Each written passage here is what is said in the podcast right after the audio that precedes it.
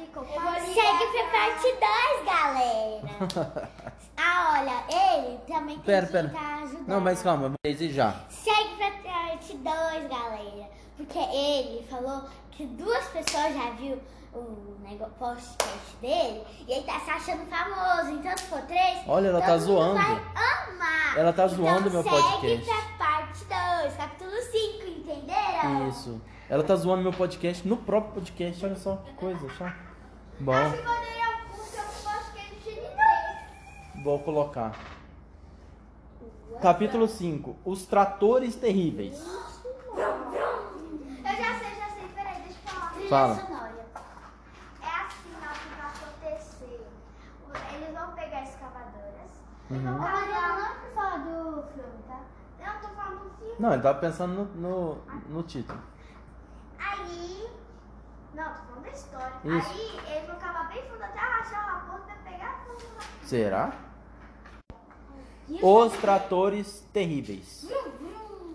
Boque, Bunco e Bino cavaram até o sol nascer. O buraco que fizeram era tão grande que dentro dele cabia até uma casa. Mesmo assim, não conseguiram alcançar a raposa. Estavam muito cansados e de mau humor. Que droga, disse Boque. Quem foi que teve essa maldita ideia? Foi o Bino, disse Bunco. Boque e Bunco olharam para Bino, que estava bebendo mais um gole de vinho de maçã. Ele, guarde- ele guardou o cantil sem oferecê-lo aos outros e disse, furioso: Escutem aqui! Eu quero aquela raposa. Tenho que pegá-la. Não vou desistir enquanto ela não estiver pendurada na porta da minha varanda, mortinha, mortinha. Entenderam? Onde você tá? É, mas não vai ser desse jeito que vamos conseguir alguma coisa, disse Bock, balançando a sua barriga imensa. Já, es- Mariana tem que fazer o papel deles, né? já estou cheio de ficar aqui cavucando. Bunco estava mal-humorado, mais mal-humorado do que nunca. Olhou para Bino e disse: "E Então, será que você não tem mais nenhuma ideia idiota? O quê? gritou Bino. Eu perguntei se você não tem mais alguma das suas ideias cretinas, insistiu Bunco. O quê? Não estou escutando nada.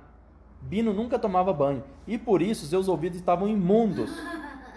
Tinha de tudo lá dentro: terra, pedaço de chiclete, cera, mosca morta. Ah, de tanta sujeira, ele estava ficando surdo. Para Bino conseguir escutar, era preciso gritar muito alto. Bunco perdeu a paciência e berrou com toda a força: O que vamos fazer agora? No, no ouvido dele.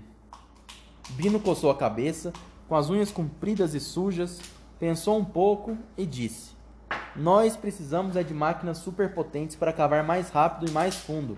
Precisamos de escavadeiras mecânicas. Viu? Quem é do Year 5 vai entender. Bock e Bunko acharam a ideia ótima. Bino estava orgulhoso de si mesmo e começou a dar ordens. Pois muito bem, vamos lá. Bock, você fica aqui e não deixa a raposa escapar. Eu e o Bunko vamos buscar as máquinas. Se, esse, se essa peste tentar sair daí, manda bala. Não, vai embora não.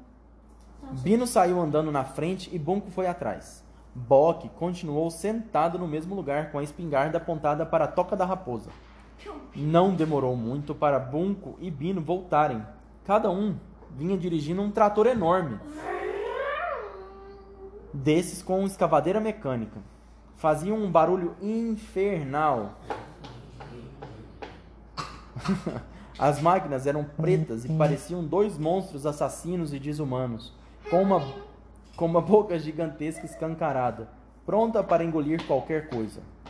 Lá vamos nós! gritou Bino. Morte à raposa! berrou Bunco. As máquinas entraram em ação. Terra e pedras voavam por todo lado. Os arbustos eram arrancados e as flores esmagadas. A árvore que protegia a toca de seu raposo tremia como gelatina. Como gelatina. O barulho era insuportável. Lá no fundo do túnel, as raposas estavam encolhidas, escutando o rugido pavoroso que vinha lá de cima. O que está acontecendo, papai? gritavam as raposinhas. O que é que estão fazendo? Seu raposo também não estava entendendo nada. É um terremoto! gritou Dona Raposa. Olhem, disse uma das raposinhas. Nosso túnel ficou menor. Estou vendo a luz do dia. Era verdade. O túnel tinha encurtado e já dava para ver a escavadeira se aproximando.